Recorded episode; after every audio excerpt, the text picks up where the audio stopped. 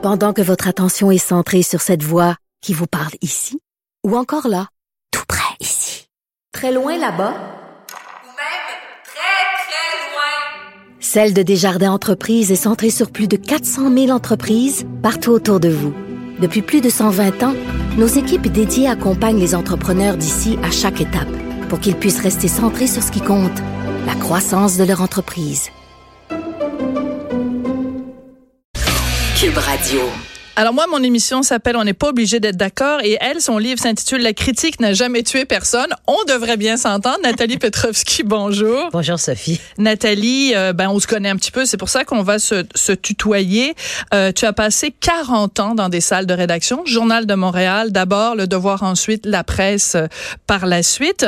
Et dans ton livre, ça revient à plusieurs reprises le, la réputation que tu t'es faite. Tu dis à un moment donné, euh, je me suis fait une réputation euh, de bitch et de méchante.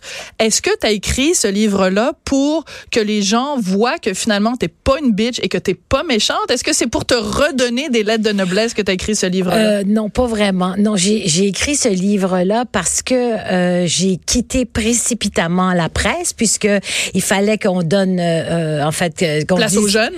Oui, oui, non, mais c'était bon. Il y avait l'espèce de l'histoire du package. Donc, on, avait un an et demi de salaire, mais il fallait qu'on prenne la décision et qu'on quitte très vite. Et moi, dans mon plan de, j'avais pas pensé que je quitterais aussi vite. Je pensais que je resterais peut-être encore trois ans, puis que je ferais des congés sans sol, puis je reviendrais. Tu sais, je ferais une espèce de lent phasing out, pardonnez l'expression. Puis finalement, c'est pas ça qui s'est passé. Donc, ce qui s'est passé, c'est que le 10 janvier, je me suis retrouvée euh, ben, chez moi, euh, plus dans une salle de rédaction où j'avais été quand même pendant 40 ans. Et j'ai vraiment eu, c'est comme tu sais, après un accident, t'as envie de, de, de, de prendre le volant puis de, de continuer, dans le fond, à conduire. Et donc, je me suis dit, bon, ben, je veux je veux pas lâcher le journalisme.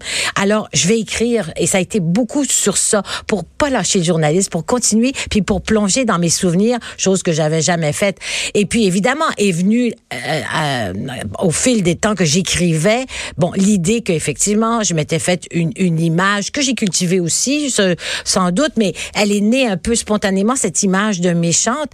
Et là, j'ai dit bon ben là, je voudrais juste vous rappeler encore une fois parce que c'est pas la première fois que je le rappelle que j'ai pas je n'ai pas fait que descendre du monde et je pense que j'ai encensé, salué, célébré, euh, euh, fait découvrir pas mal plus euh, d'artistes que j'en ai descendu. Mais cette image là, les médias ont besoin d'espèces d'étiquettes. Donc cette étiquette m'a collé et puis bon, alors je voulais quand même un peu faire une espèce de de de de, de, de- comment dire mise au point là-dessus, mais c'était pas vraiment le Il n'y a pas que ça, bien Non, il y a sûr, pas mais à un ça. moment donné, quand même, tu as plusieurs pages où tu parles du fait que euh, on, on- dans la société dans laquelle on vit, les- le public accepte qu'on soit très dur avec les politiciens, qu'on soit très dur avec les gens d'affaires, qu'on soit très dur avec les sportifs qui ont des performances minables, mais on n'accepte pas ce- cette même critique virulente de la part du milieu des artistes. c'est vrai. Pourquoi? Ben, je veux dire, il y a toutes sortes de, de choses. Je pense que du milieu, il y a toujours cette idée que on- donc on est minoritaire, donc notre culture est minoritaire dans un an, donc il faut la protéger. Alors il y a beaucoup de ça de la part des médias et puis de la part du public. Ben, je veux dire, je pense que tous les publics à, à- à ce compte-là se, se ressemblent. Euh, les publics, euh, ils achètent des billets, donc ils sont des fans et, et ce sont leurs idoles. Alors évidemment, ils, ils n'acceptent pas, mais pas juste ici. Je pense que c'est partout pareil. Quand tu as une idole, ben t'acceptes pas qu'elle soit critiquée. Mais on a envie de dire, ben écoutez, Mais au Québec, le milieu est plus oui, petit. le milieu est plus petit, puis il y a plus, bon, toute cette histoire de, de, de menaces culturelles. là. On est, on est, on a une petite famille, tricotée serrée, tout ça. Alors, euh, oui, c'est vrai. Et évidemment, j'en ai, j'en ai payé le prix. En tout cas, j'en ai fait les frais souvent et très tôt, puisque quand j'ai commencé euh, dans le milieu, j'ai commencé au Journal de Montréal, je veux dire, moi, l'histoire qu'il fallait ménager euh, les vedettes ou tout ça, c'est comme si c'est jamais rentré dans ma tête. Parce que tu ben avais non, écrit, ou je pense que c'était quand tu étais au devoir que tu avais écrit un texte ravageur sur René Simard. Oui, oui. Tu as écrit des textes ravageurs sur André Gagnon, des textes. Oui. Et entre autres, un texte ravageur sur Diane Dufresne. Et moi, j'en reviens pas dans ton livre parce qu'on apprend à quel point elle est et rancunière Ouais. qu'à un moment donné, elle a dit il faudrait aller devant chez Nathalie Petrovski pour déverser un char de marde. Oui, elle l'a dit à Michael Jean, qui était journaliste à RDI. Et Michael Jean, au lieu de dire, ben quand même, au lieu de défendre une autre journaliste, elle a rigolé. Elle a trouvé ça très drôle. Mais euh, je veux juste euh, préciser quelque chose. En ce qui concerne Diane Dufresne, toutes les critiques que j'ai faites d'elle, ce sont des critiques dithyrambiques. Ce sont les critiques quasiment d'une fan. J'étais une fan finie. Mais alors pourquoi de- à ce point-là? alors, ben c'est ça, c'est ça qui est un peu ridicule. Je pense que j'ai euh, euh, au tout début là, tu sais, je sais pas, milieu des années 70, euh, vers la fin des années 70, donc elle faisait des shows, elle commençait cette euh, cette espèce de persona de diva. Puis j'ai j'ai fait un papier, donc comme on appelle des pré-papiers, j'ai fait une entrevue avec elle. Et Bon, l'en- le- l'entrevue était décevante. Je trouvais qu'elle radotait, qu'elle disait n'importe quoi. Et je pense que dans le fond, Ben, comme quasiment tout le temps en entrevue. Elle a un côté très ésotérique. Elle a un côté Dufresne. ésotérique, elle a un côté, je sais pas trop. On dirait que dans le fond, elle, le- elle, dans la vraie vie, elle est pas tout à fait à la hauteur de la géante qu'elle Mhm. est sur scène. Puis je l'ai dit, mais j'ai relu le texte. Le texte était pas si pire que ça. Mais je sais pas, elle m'a pris en grippe et, et, euh, et après ça, ça a été fini. Et, et, euh, et j'avais beau, je veux dire, multiplier les critiques dithyrambiques à son égard. Elle disait toujours à Francine Chaloux, parce que c'est Francine Chaloux qui me disait, euh, qui est l'attachée de presse, elle disait, j'aime bien ses critiques, mais j'aime pas ses autres textes. Alors, je sais pas, ça a été comme ça. Parce qu'à un moment donné, tu la croises, tu racontes que tu la croises à un moment donné à un lancement, et elle dit si je pouvais, je te mettrais mon poing dans la gueule. Ouais. C'est pas vraiment l'image qu'on a de euh, la fine euh, Diane Dufresne. Ben, c'est-à-dire qu'il y avait un côté de God bicycle de Diane Dufresne. Hein? La Oui. fille sur la moto, c'est quand même une and c'est- tough. Alors, euh, ben, elle a gardé ce, ce, ce côté-là. Euh, bon, c'est pas, pas plus grave que ça. Il y a d'autres gens. Je, je pense à, à, à, voyons, Patsy Galland. J'ai pas été gentille. Je me rappelle, je l'avais traité de vaginocrate et tout ça. Et, et Mais elle Pat- est à pardonner. oui, on s'est vu aux échangistes. Elle a été absolument adorable. J'ai dit, il faut qu'on se voit et tout ça. Tu sais, à un moment donné, là, la vie est courte. Là. Tu peux pas. Moi, je suis pas quelqu'un. Je suis quelqu'un qui, qui, qui pogne les nerfs, qui pète les plombs, mais je suis absolument pas rancunière. Puis à un moment donné, bon, on passe à un autre appel. Mais il y a des gens qui sont rancuniers. Puis en tout cas, Patsy l'est pas, puis je l'adore. Oui, mais, euh, mais Diane, c'est quand même assez particulier. Tu parles aussi dans ton livre d'un moment donné où tu as fait pleurer Ginette Renault. Ouais. Coudon, Nathalie, Oui, faire pleurer Hey, Ginette. Écoute, je suis pire que Sophie Durocher. Ben, je pense que oui, t'es vraiment pire. que- J'étais la première Sophie Durocher. Oui. Non, non, mais tu sais, Ginette, mais là-dedans, écoute, sincèrement, là. Ben, raconte ce qui s'est passé avec Alors, ce Ginette. qui s'est hein. passé, c'est donc, euh, c'est, mais c'est il y a très longtemps. euh, donc, elle fait un brunch chez elle pour un lancement d'un de ses deux millions d'albums, mais c'était, je sais pas. Et euh, on était tous assis à table. Puis c'est vrai, moi j'aime pas les balades, mais j'aime pas tout ce, ce pan-là de la musique. Et, et, je, et pas Madame dit- Guimauve. Non, pas du tout. Et, et donc j'ai dit devant tout le monde, j'ai dit, puis c'était quand même un compliment ou peut-être un compliment, je sais pas. Mais j'ai dit, euh, euh, Ginette, vous avez une voix extraordinaire, vous avez un talent. Euh, ça pourquoi vous chantez un répertoire aussi poche Alors là, ben c'est sûr qu'elle l'a pas pris. Puis en même temps, on Je dirait pense que c'est un compliment. oui, c'est un compliment, mais je touchais quand même quelque chose. Je disais qu'elle avait un talent, puis je disais que comme elle avait pas l'ambition de son talent en quelque part. Puis je pense que c'est ça qui l'a fait pleurer. C'est pas que le fait que son Parce qu'elle elle savait que tu avais raison à et quelque oui, part. que, en même temps, Ginette, à un moment donné, on le sait, elle a failli avoir cette Mhm. carrière-là, puis elle y a renoncé pour toutes sortes de raisons. Et je pense que c'est ça que je touchais. Mais évidemment, je l'ai dit devant tout le monde parce que je suis comme ça. Alors, c'est sûr qu'elle n'a pas apprécié, mais bon, elle m'a reparlé par la suite. Elle n'est pas trop rancunière. Bon, elle est pas trop euh, rancunière. Parce que, oui, parce que moi aussi, j'ai écrit des choses très dures Oui. sur Ginette quand elle a sorti son livre de, de dialogue avec Jésus. Oui, là. oui. Et pendant un petit moment, elle m'a fait, euh, tu sais, cold shoulder. Oui. Mais après, c'est revenu et maintenant, euh, elle m'aime. Donc, en général, c'est ça qui se passe. C'est ça, Ils ne parlent le pas temps- pendant, puis après ça, ils reviennent. le temps euh, arrange les choses. À un moment donné, dans le livre, tu parles de cette émission qu'on a tous, qui a été quand même marquante à la télévision québécoise, qui est la bande des six à Radio-Canada. Et tu dis, c'est juste une petite phrase dans ton livre, tu dis finalement, c'est la pression du milieu qui a eu nos têtes. C'est vrai. C'est vrai. Peux-tu que- nous donner plus de détails? Parce Ben que là, et, euh, non, chose certaine, parce que tu sais, il y a- y, y tout un mythe autour de la bande des six, que on ne pourrait plus refaire la bande des six aujourd'hui parce que le milieu n'accepterait pas, parce qu'on peut pas critiquer, parce que maintenant tout le monde est. Mais en fait, c'est vrai qu'on dérangeait énormément le milieu parce que, tu sais, en même temps, on faisait des confrontations avec les artistes. Les artistes étaient présents Et puis, il pouvait aussi répliquer, mais le milieu n'aimait pas ça. C'était vraiment. Puis il faut dire que dès la première émission, il y a eu Oui. comme une espèce de, de, de, de- on a fait une entrée fracassante et spectaculaire avec euh, Georges Hébert Germain, euh, feu Avec Georges Michel Hébert, Tremblay. avec Michel Tremblay et Georges Hébert qui, est- qui est l'être, qui était l'être le plus doux, le plus gentil. Et, mais il sentait que comme ça devait être une émission de confrontation, il est allé beaucoup trop loin. Alors ça a assis notre réputation qu'on était épouvantable. Et c'est vrai que, je veux dire, ça a duré trois ans. Au bout de trois ans, là, tout le monde disait, de toute façon, ils font un spectacle, c'est pas de la critique et tout ça. Et, c'est le milieu qui a eu raison de nous. Mais donc, euh, la conclusion quand même, parce que à l'époque, tu dis c'est le milieu. euh, en même temps, on vient de parler de plein d'artistes qui sont très, très frileux puis qui aiment pas être égratignés. Puis aujourd'hui, je peux je te passe un papier que c'est pareil. Donc, est-ce que le milieu culturel québécois est juste trop fragile, trop vulnérable, trop soupe? Ben, je pense qu'il est euh, les gens les gens sont très euh, égocentriques et insécures. Il me semble que quand la d'abord si, si tu es un artiste, si tu mets quelque chose sur la place publique, il faut que tu t'attendes à ce que oui que ça soit encensé, mais peut-être pas. Oui. Ça, ça, ça- comme La critique n'a jamais tué personne. La critique n'a jamais tué personne. Au contraire, en principe, elle devrait peut-être les faire avancer. Puis des fois, ça a fait avancer. Je trouve des fois dans certains cas. Alors, euh, je comprends. Je veux dire, moi-même, j'ai été critiquée. J'ai fait des livres, j'ai fait Mhm. des films, j'ai été critiquée. J'ai pas aimé ça, mais bon, j'en ai pas fait un plat. Et, et ça fait partie de la game. Sinon, on tombe dans quoi? On tombe dans une œuvre, le public, pas de médiation. Donc, on c'est presque c'est de la, la démocratie directe. pas- et c'est pas c'est pas c'est pas souhaitable.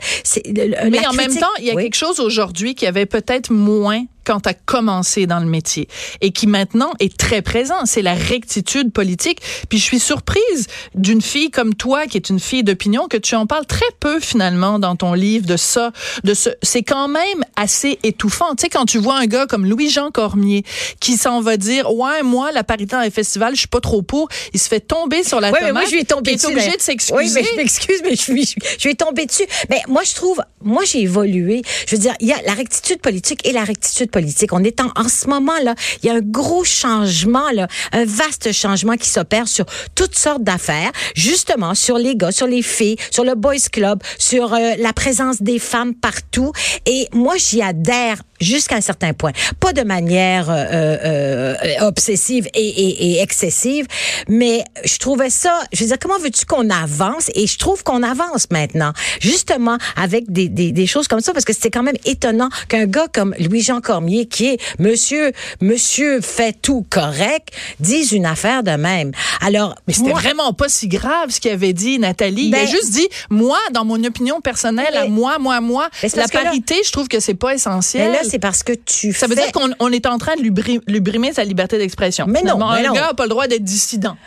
Mais le problème, c'est qu'il n'était pas dissident. C'est ça qui, c'était pas une dissidence. Tu comprends? Si c'est une dissidence, si c'est pleinement assumé, ok, d'accord. Moi là, c'est ça. Mais c'était pas ça. C'était comme une espèce d'inconscience. Ben moi, j'aime ça travailler avec des gars. Mais oui, mais parce que tu sais pas, t'as jamais travaillé avec des filles, fait que tu le sais pas.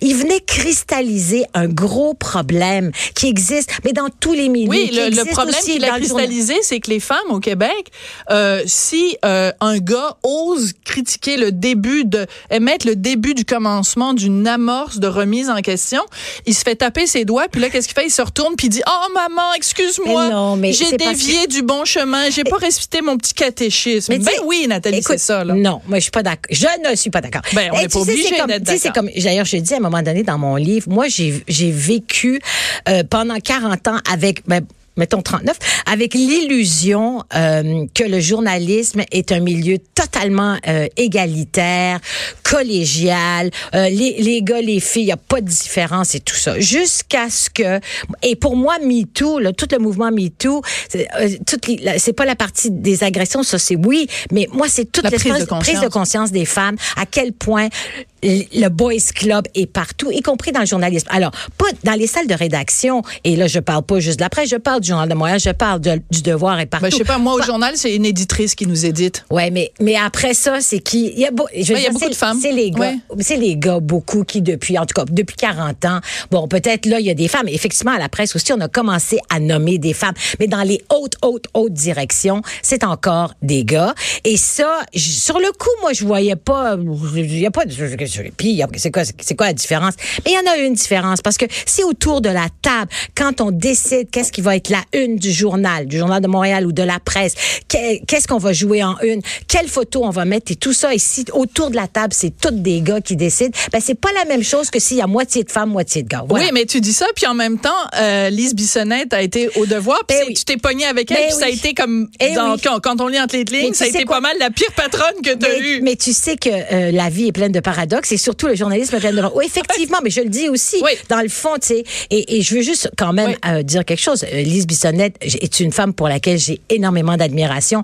L'intellectuelle qu'elle est Bien sûr. euh, et tout ça. C'est juste que comme patronne, avec moi, ça marchait pas. Ça marchait pas. Écoute, il y a un sujet qui touche les femmes, mais qui est beaucoup plus intime, qui est beaucoup plus personnel. Oui. Donc, on va, on va changer de, de, de ton et de, et Oui. de registre.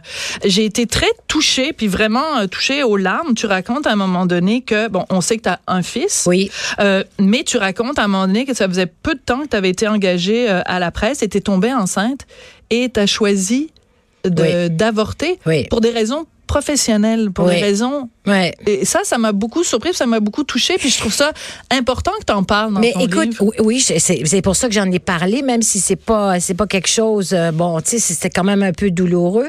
Mais c'est drôle parce que récemment j'ai lu, est-ce que c'est dans le journal peut-être, euh, Louise Roy, tu sais, qui a été une, une grande PDG euh, de, À la de- STM, d'ASTM et tout autres, ça, ouais. Air France, et elle, elle, elle disait qu'elle avait fait le sacrifice de sa famille. Et je pense que les, les femmes souvent surtout de cette génération-là, puis un peu de la mienne. Euh, mon Dieu, c'est-tu mon téléphone? C'est ton sel, c'est pas Oh, grave. J'ai oublié de le fermer, excusez. Donne-moi là, je vais te le fermer pendant que tu parles. OK, oui. Franchement, Nathalie Petrovski, Oui, c'est pas la première fois que tu donnes une entrevue. Oui, mais je sais jamais comment. Je On va sais dire à Michel d'arrêter de t'appeler, là. Bon, Je sais jamais comment le faire. bon c'est Bon. fait. Alors, tout ça pour dire euh, que Les, donc, les sacrifices de Ouais, la famille. Les filles, du- de, les femmes d'une certaine génération et un peu de la mienne ont fait ce sacrifice. Et moi, ce qui est arrivé, c'est que d'abord, j'essayais de rentrer à la presse depuis de nombreuses années, ça Mhm. marchait pas. Et à la fin, j'étais tellement euh, désespérée ou je voulais tellement que moi, j'étais prête à faire les chiens écrasés, n'importe quoi. Laissez-moi rentrer à la presse. Finalement, on me dit oui, on t'engage. Et là, ils m'apprennent que je vais être columniste. Moi, je m'attends pas du tout à ça. Je- J'en reviens pas. Je suis super heureuse. Bon, c'est ça. Désolée. Ouais. Alors, euh, Ça devait être le moment touchant de l'entrevue, ça, finalement, et on n'arrête pas d'être interrompu. non, mais c'est ça. Alors, euh, donc, j'étais vraiment très heureuse, reconnaissante et pleine de gratitude. Et je pense que six mois après euh, être rentrée à la presse, où j'avais donc une chronique, puis tu sais, c'était vraiment une chronique trois fois par semaine, puis là, je bâtissais un peu, et là, je suis tombée enceinte. Et là, j'ai comme complètement paniqué en me disant vraiment, sincèrement, stupidement, je ne peux pas faire ça à l'entreprise. Ils viennent de m'engager. Ils ont été tellement fins avec moi. Puis là, je vais tomber, je vais être enceinte, puis je vais partir pendant un an. Mais c'est énorme parce qu'il y a sûrement des Et jeunes. Je, je veux quand même Oui, dire, c'est pas eux autres qui m'ont demandé. Ils m'ont Ben non, ben demandé. là, en fait, ils l'ont jamais su. Ils Ouais. l'ont jamais su. Mais dans ma, dans- j'étais, je me sentais coupable. Je me sentais, je serais pas capable de faire ça, de leur faire ça. Et donc, euh, j'ai pris cette décision-là qui, qui m'a arraché le cœur, mais, mais c'est tout. Et ce que, ce que j'ai trouvé par la suite, par exemple, puis je veux dire qu'à cette époque-là, on est dans les débuts des années 90, Mm-hmm. c'est- c'est, c'est pas euh, anormal que j'ai eu cette, ré- cette réaction-là, parce qu'un petit peu dans toutes les entreprises de presse, les filles de 30 ans, de 35 ans qui tombent enceintes, c'était jamais une bonne nouvelle pour les patrons de presse parce qu'ils allaient perdre une employée, il fallait la remplacer et tout ça. Et, et, et c'est arrivé dans d'autres organismes, je le sais. En même temps, tu avais la chance, Nathalie, de travailler pour une entreprise où tu étais syndiquée, tu avais un Je fonds sais. de pension, tu avais des vacances. Tu sais, tu parles à une pigiste, là. Je sais. Puis le pire, mais en fait le pire, c'est que après ça, j'ai vu mes collègues, mes, Ouais. mes amis de filles, collègues, qui étaient quand même un petit peu plus jeunes que moi.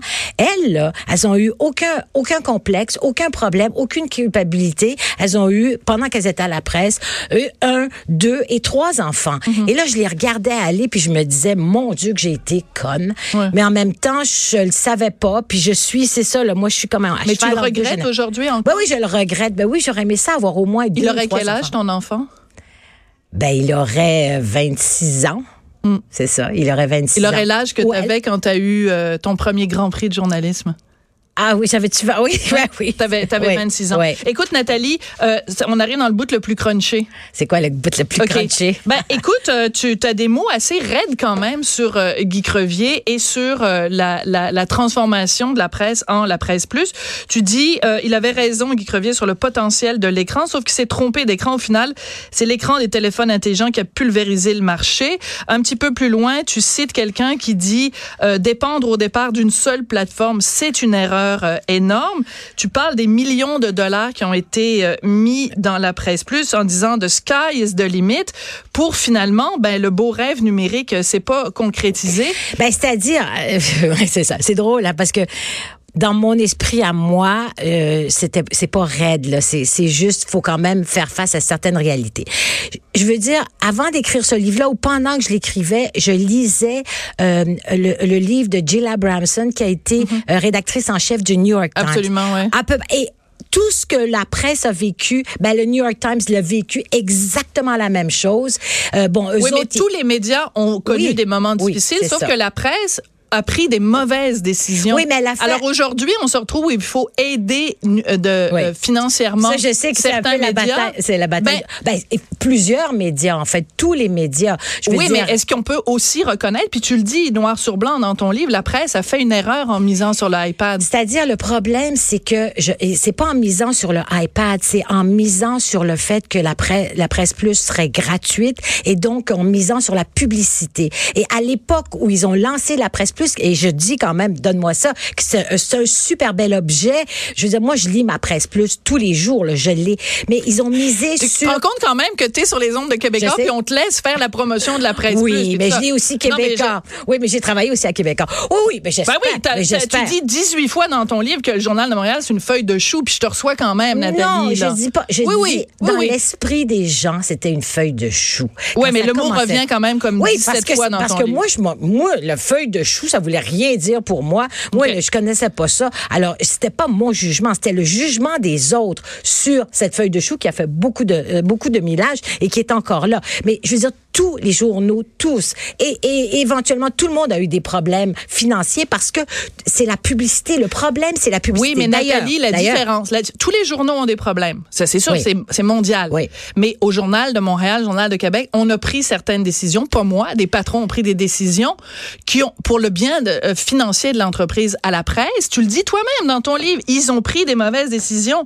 Ils ont pas misé sur le bon Ils cheval. ont misé, ils ont, ils ont Donc, misé sur la publicité. Après, après, il faut aller les aider financièrement parce que eux, ils ont fait un modèle d'affaires qui de toute façon fonctionnait pas. Oui. Tu le racontes dans ton livre, tu dis, ils ont à, à grands frais créé une salle vidéo pour la fermer quelques temps après, puis se rendre compte que finalement ça intéressait pas le monde. Mais il y a des millions de dollars qui ont été mis Oui, là-dedans. mais c'est des millions de dollars privés, là. On s'entend, c'est pas le, c'est pas Oui, des mais fonds après, publics. maintenant, là, nous, financièrement, là, le- au Québec, on devrait aller donner de l'argent à la presse. Mais pas juste à la presse, au devoir, à, à, à Capital Média, à plein de journaux. Il va falloir. Moi, sincèrement, euh, je peux pas concevoir euh, euh, le Québec ou Montréal sans la presse. Si- S'il y a plus la presse. Bien sûr, puis le Québec sans le soleil ou, euh, ou sans, ou, euh, puis sans le devoir. sans- ou- Oui. bon, et je- tu sais, ça fait partie de notre écosystème, ça fait partie de notre culture et tout ça. Et on- Mais je alors- te trouve plus gentil euh, en, en ondes En que vrai? dans le livre. Dans le livre, t'es raide avec, euh, avec euh, le, le- les, les, les- ce que t'analyses de la presse. Non? Ben, moi, je pense C'est parce que, que je- t'assumes pas ce que t'as écrit dans Non, non, j'assume complètement. C'est-à-dire, je dis, je dis qu'il avait raison, Guy Crevier, quand il dit faut miser sur les écrans. Mais malheureusement, bon, il, il- il a pris le plus grand écran au lieu du téléphone intelligent. Puis c'est ça. Puis ça a pris comme du temps avant que finalement la presse soit sur un téléphone intelligent. Il y a eu des erreurs de commises. Franchement, euh, on le sait, ça. C'est pas quelque chose. Je pense pas que j'apprends à, à qui que ce soit. Non, c'est parce que si nous, on le dit à Québécois, on se fait dire qu'on on tape Oui. sur la concurrence. Oui. Je trouve ça Ce qui sympathique. est vrai aussi, vous Je trouve ça intéressant. Ben oui, ben là, excuse-moi. Excuse-moi, j'écris pour une mal. feuille de chou. Mais, euh, mais dans ton livre, quand même, tu Oui. dis noir sur blanc. Donc, Et- moi, je veux simplement que tu assumes ce que tu écris mais je veux ton juste livre. dire quand même, c'est quand même les éditions La Presse. Ben oui, puis je te reçois quand même aujourd'hui Oui. Ben à alors, tu mon émission Non, chez Québécois. D'ailleurs, c'est ça que je veux dire. Ça, c'est l'autre affaire. Moi, j'ai j'ai j'ai commencé dans le journalisme où le concept de convergence n'existait pas. Je veux dire, tu sais, tu, tu allais à, à gauche, à droite. J'ai travaillé à Bon Dimanche, j'ai travaillé tout ça, et il y a eu cette espèce de de de de, de- en fait de tout le monde s'est un peu figé dans des grands groupes, que ce soit le groupe de la presse, que ce soit euh, Québécois. Puis après ça, la, la- la circulation entre les deux est devenue impossible. Ben, si Et tu ça, veux parler de convergence, veux-tu qu'on parle de la convergence entre la presse et Radio-Canada? Ça va me faire plaisir. Je vais annuler mon prochain invité pour on va passer la prochaine demi-heure à en passer. Ah, tout d'un coup, quand on parle de la convergence l'autre bord. Ben, il y en a quand même pas mal de la convergence chez vous. OK? Ben, oui, On mais nous, on, on s'en cache pas. C'est ça la différence. Nous, on ne s'en cache pas. Nathalie, Oui. j'ai eu beaucoup de plaisir à lire ton livre. J'ai trouvé euh, ça drôlement intéressant. Je m'ennuyais un petit peu du style Nathalie Petrovski. Je trouvais que t- t'as comme un petit peu trempé ta plume dans le lait au lieu de la tremper dans le vitriol. Ben, il fallait, il, Il fallait, fallait. là, il fallait. J'avais envie. Je voulais aussi, puis j'aimerais ça parce que je raconte une histoire. Je raconte le parcours d'une femme dans le journalisme. Mhm. C'est aussi ça. Puis j'espérais quand même aussi que ce soit, c'est pas, pas juste factuel. Puis je veux pas me glorifier. Puis j'essaie pas de me glorifier. Je pense que je. Ah, tu parles de certaines erreurs que tu as commises Oui, avec beaucoup de, commis, de candeur. oui, c'est ça. oui, avec beaucoup Voilà. de candeur. Et euh, ce que j'aime le plus de ton livre, c'est à un moment donné, tu dis, c'est quoi être journaliste? C'est une conversation. Participer à la conversation. Et je trouve que c'est une excellente façon Oui, de le c'est aussi une façon de voir le monde. C'est une façon de voir le monde. C'est d'appréhender le monde. Tu regardes les choses devant toi et si tu es un journaliste, tu te poses des questions. Tu essayes de voir qu'est-ce qu'il y a derrière là, le monument là, que sur l'écran devant moi. Qu'est-ce qu'il y a derrière? C'est ça aussi être journaliste. Merci beaucoup, Nathalie Petrovski. Merci, Sophie Ça n'a pas fait trop mal? Non, pas du tout. Bon, ben réponds à ton téléphone maintenant, c'est le temps. Là. Hey, merci.